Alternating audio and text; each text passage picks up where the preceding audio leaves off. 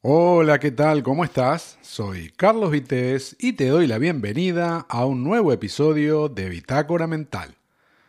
En casa somos de cenar temprano, tengo que decir, y después normalmente vemos un par de episodios de alguna serie.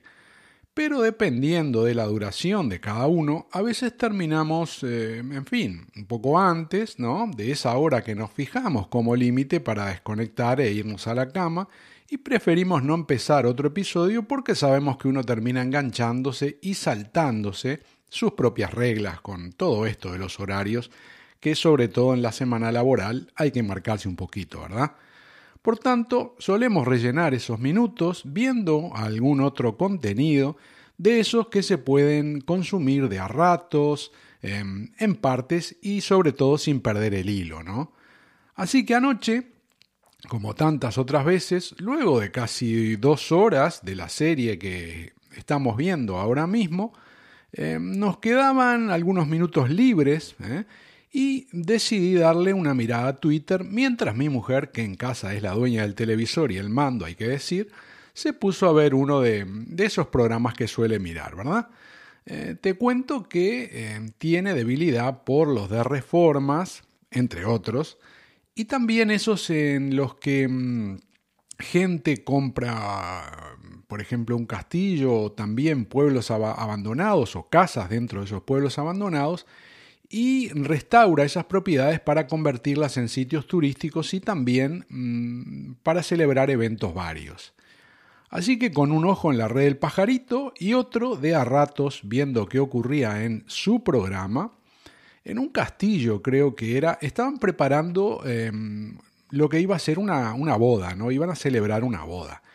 Y como siempre ocurre, uno no sabe por qué, pero hay pequeños detalles que funcionan como disparadores de recuerdos, a veces instantáneos y otros con algo de retardo, como en este caso. Porque un em, rato después, cuando ya me iba a dormir, eh, pensé en la boda que estaban mostrando en este programa y me di cuenta que no me había dado cuenta, valga la redundancia, de que hace menos de dos meses eh, se cumplieron 30 años de mis primeras nupcias. Obviamente el que no lo haya recordado antes es indicativo de algo, ¿verdad? Y el motivo básicamente es porque ese primer sí eh, fue, digamos, mm, de corto recorrido. Pero tras él llegó un segundo, el bueno, que ese sí, acercándose ya a los 20 años, sería imperdonable no, no recordar. Y como suele suceder, una cosa lleva a la otra, y me vino a la mente una boda a la que asistí, donde ocurrió algo que quizá hayan vivido otras personas, pero a mí me llamó bastante la atención, y es lo que te quiero comentar en este audio de hoy. En el primer lustro de los noventas, fue la época en la que tanto a nivel familiar como de amistades tuve más casamientos, ¿eh? que es como se le decía por allá coloquialmente a ese acontecimiento, que cuando te lo informaban mm, formalmente como invitación a empresa decía enlace. Y ese antes y después en la vida de muchos ¿eh? generalmente tenía dos partes, una ceremonia civil y otra religiosa, que a veces se llevaban a cabo el mismo día, y en otras, eh, en otras ocasiones en días separados, como en mi caso que hubo 48 mm, horas, dos días eh, de diferencia. Eh, un jueves, me acuerdo que fue el casamiento por civil, el reconocido jurídicamente por el Estado, y el sábado la ceremonia religiosa. Sinceramente, no sé si habrá cambiado algo a todo este respecto en los últimos años, pero mm, había un par de cosas que convenía tener en cuenta, ¿no? Reservar todo un año antes porque había mucha demanda y evitar cualquier celebración en los últimos meses del año porque lo más seguro es que te encontraras, casi por tradición, con la huelga de los juzgados que pedían mejoras salariales. Y es que en enero se producían generalmente aumento de las tarifas públicas, que incluyendo aspectos sensibles como combustibles, te recuerdo que por allá hay monopolio, ¿eh? energías varias y demás. Obviamente esto era desencadenante a nivel privado de toda una serie de modificaciones y ajustes, aumentos le hace, que afectaban significativamente, eh, significativamente al bolsillo de toda la población, ¿no? Por tanto, si tu casamiento quedaba dentro de la huelga indefinida, quedabas atrapado ahí, eh, igual ya no era solo conseguir nueva fecha para el matrimonio civil, porque probablemente el efecto dominó ¿eh? se había llevado por delante todo lo que habías contratado minuciosamente. Así que a combinar nuevo día para la ceremonia religiosa, ponerse en la lista de espera con lo del salón de fiestas, cambiar pasajes mm, probablemente de viajes, informar permanentemente a todos los invitados, bueno, y demás cuestiones que suelen eh, estar ligadas, ¿verdad?, a todas estas cosas. Por lo que no se necesita explicar mucho para entender que el riesgo de no poder llevar a cabo ¿eh? Eh, lo que tenías previsto en el momento planeado es un grandísimo dolor de cabeza y también hay que decirlo un perjuicio económico, ¿no? Por eso, en mis primeras nupcias hice los deberes, como se dice, y todo salió según lo programado. Bueno, la parte logística, porque la otra mm, ya conté que no acabó bien. Pero mi segunda visita al registro civil en lo referente a contraer matrimonio ocurrió justamente lo contrario. Resulta que la fecha venía condicionada por la mudanza que íbamos a hacer a España, que no queríamos dilatar más, ¿no? Con lo que no se pudo esperar eh, el momento ideal. Y ocurrió lo que ya sabíamos. Eh, me refiero a que, aún habiendo comenzado los trámites con la antelación necesaria para contraer matrimonio, cuando hubiera fecha, ¿eh? que más o menos iba a caer por noviembre, igual padecimos la huelga de los registros y nos atrasó todo más o menos un mes. Aunque, bueno, por suerte, mm, ese año no fue uno de los peores en cuanto a reivindicaciones, así que en diciembre eh, pudimos, diciembre ese año, pudimos dar el paso. Y recién comentaba lo del momento ideal, mm, que no se refiere ni más ni menos que a una época del año en la que todo es más fácil, por decirlo de alguna manera, ¿verdad? Comenzando por un tema que hay que tener en cuenta que es el clima, porque en Montevideo eh, es muy variable y te pueden hacer las cuatro estaciones en, el mismo día y en pocas horas, ¿no? Si le sumamos a eso que vientos y lluvias son habituales, resulta importante buscar en el calendario fechas de cierta calma, ¿no? Y eso nos lleva a dónde? A marzo, al mes de marzo.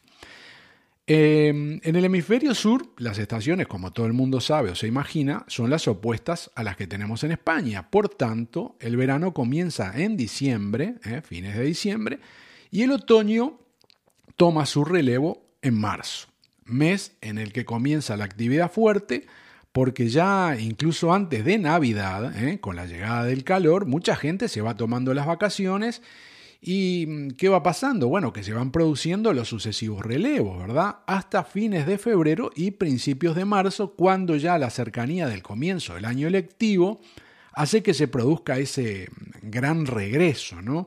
Porque ya sabemos lo que significa para un país que se ponga en funcionamiento la enseñanza, la enseñanza en todas sus ramas, a todo su nivel. Por tanto, la sociedad ahí eh, comienza a funcionar, digamos, a velocidad crucero, ¿no? Marzo en Uruguay era, y supongo seguirá siendo, el mes en el que se celebraban más bodas.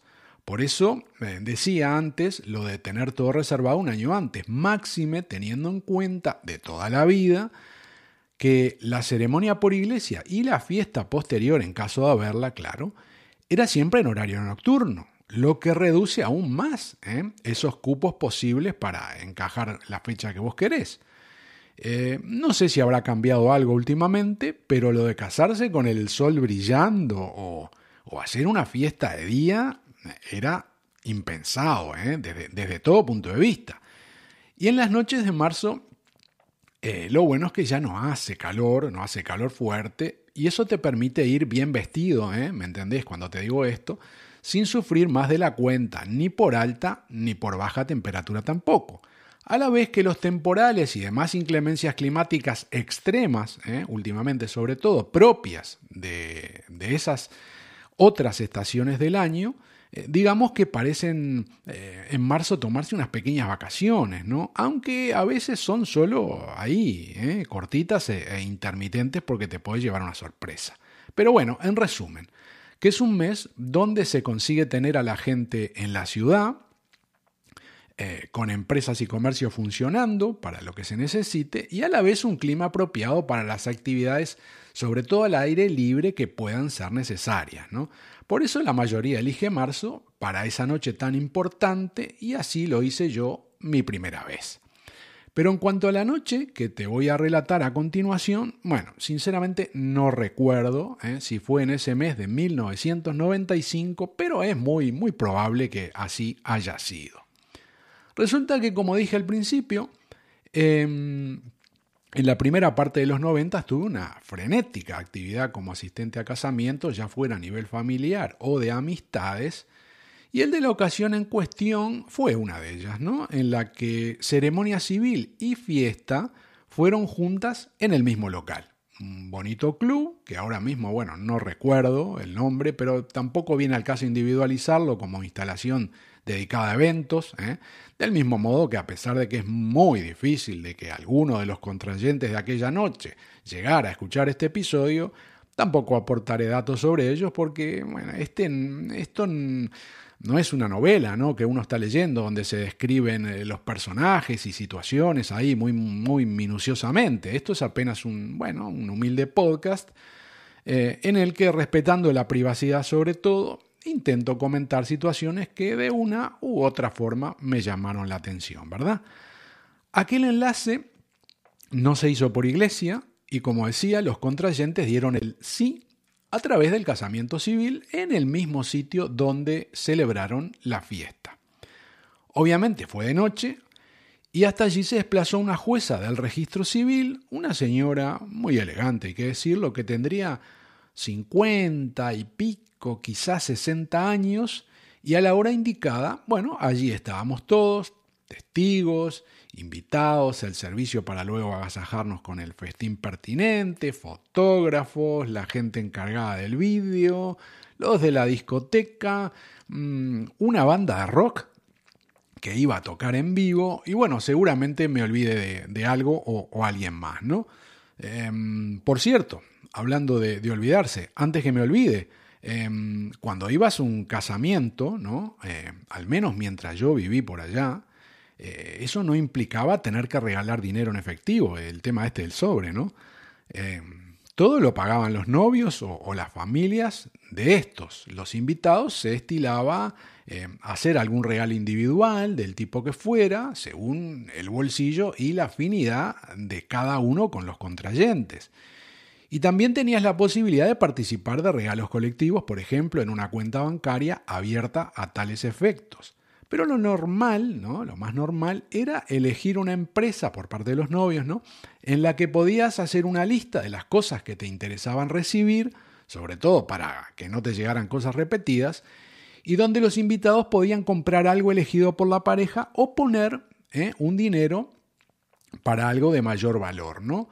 Eh, recuerdo que en mi boda, por ejemplo, dentro de los regalos posibles que elegimos, incluimos un equipo de música, un Sony, espectacular, con unos baffles, con altavoces de varias vías, tenía tocadiscos, casetera, el compact disc, ecualizador digital eh, por canales individuales, estaba espectacular, bueno, amplificador, en fin, varios módulos que se ponían uno encima del otro y al final pesaba más que un cristiano aquello, ¿no? Y eso lo conseguimos gracias a, varias personas que fueron poniendo dinero para ese mismo artículo, ¿no? Pero también recibimos regalos individuales, eh, interesantes algunos, ¿no? Como un cuadro, me acuerdo, firmado, que lo, tuve en casa bastante tiempo, un cuadro firmado por un reconocido artista local y bueno, y también otras cosas, ¿no?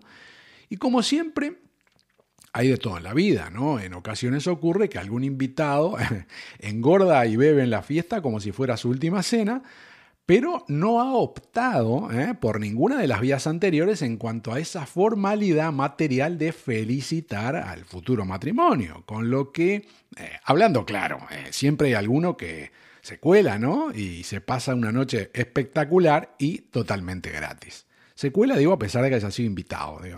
Quizá no es lo más adecuado decir secuela, pero bueno, vos me entendés. Pero bien, retomando lo ocurrido aquella noche, una vez eh, que llegó la hora prevista, tenía que comenzar la ceremonia civil, ¿no? La última del día para aquella jueza que probablemente a lo largo de la jornada había participado en muchos enlaces porque tenías la opción de casarte en las oficinas del registro civil, donde pagabas una tasa bastante baja, y eh, había que pagar, pero era una tasa baja, o también si pagabas una tarifa adicional, esta sí era más elevada, dolía bastante más, en ese caso podías optar por em, que la jueza fuera al lugar donde eligieras para que celebrara allí eh, el enlace, ¿no?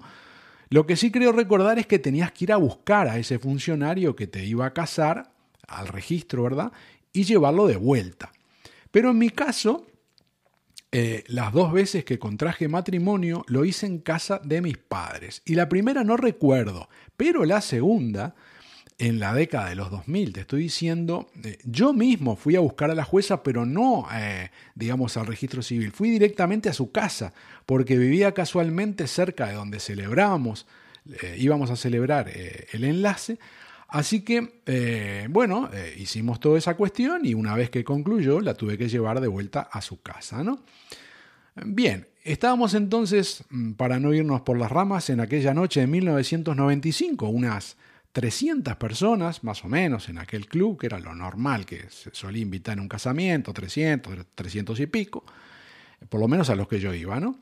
Y estábamos ahí charlando, cómodamente sentados, bien distribuidos en mesas para mayor comodidad de todos, y llegó el momento en que se nos avisó de que eh, comenzaría la ceremonia, ¿no? Los novios ocuparon su sitio, del mismo modo los testigos, familiares más directos, y así sucesivamente nos fuimos acercando a la mesa donde se desarrollaba el acto que presidiría aquella jueza.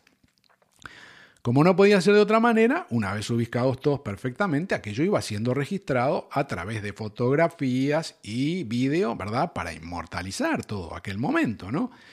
Y se fueron haciendo las comprobaciones pertinentes en todo sentido, incluso a nivel legal, me refiero a la comparecencia correcta de los testigos y los contrayentes con sus documentos, a ver quién es usted, ¿Eh? si está todo en orden. Poco después, eh, estaba todo bien y había llegado el momento culmine ¿eh? en, aquella, en el que aquella pareja se iban a transformar definitivamente en marido y mujer. ¿no? La señora jueza entonces Comenzó con el procedimiento habitual en el que previo a la solicitud del consentimiento eh, daba lectura a una serie de artículos, ¿no? Como se dice, por imperativo legal. Y esta es la parte en la que, bueno, seamos sinceros, salvo los más allegados que no tienen más remedio que poner atención o al menos caras ¿eh? de que están escuchando cada letra, el resto eh, está en esa modalidad y el anillo para cuánto. Pero todo iba bien. ¿eh? Silencio en la sala, eh, todos perfectamente atentos y expectantes a la espera ¿no? del final feliz, con ese sí que te cambia la vida, ¿no? Hasta que de pronto la funcionaria del Estado hizo una pausa, al estilo del gran Jesús Quintero, ¿no? Que en paz descanse. Y pensamos que era para darle más solemnidad al asunto, porque ya sabemos lo que pasa cuando alguien repite algo tantas veces a lo largo del día y años de su vida, ¿no? Eh, se corre el peligro, incluso para quien lo escucha por primera vez, de que suene un poco, eh, yo qué sé, como automático, ¿no? Esperamos entonces un momento que retomara el discurso, eh, pero eso no sucedía. Y la mujer, evidentemente, estaba buscando las palabras adecuadas, pero no había caso, ¿no? No surgían. Y nos empezamos a mirar entre nosotros hasta que no hubo más remedio que romper la formalidad y los contrayentes le preguntaron si estaba todo bien, ¿no?